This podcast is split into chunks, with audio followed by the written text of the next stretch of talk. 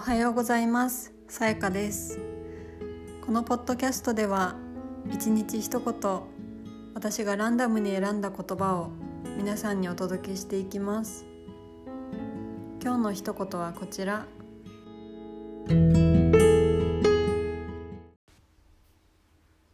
すべての正しいとされていることを疑ってみるのだ。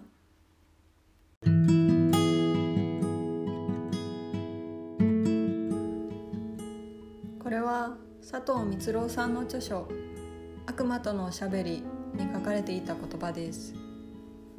唐突ですが皆さんの中の正しいことは誰が誰のために決めたことでしょうか。例えば1日8時間働くこと週5日働くこと。ご飯を作るのはお母さん。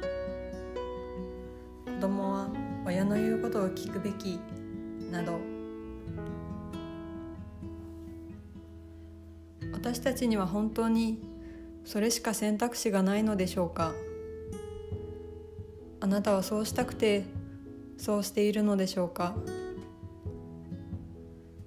著者の佐藤さんは本の中で正しさに苦しんでいる人が多いのではと話しています。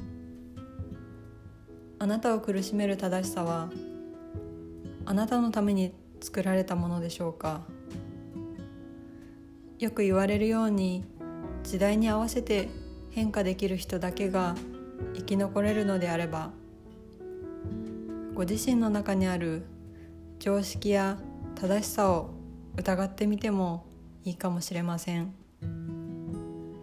誰からどんなことを言われてもあなたの人生に責任を取れるのはあなたです。それでは今日も皆さん良い一日を。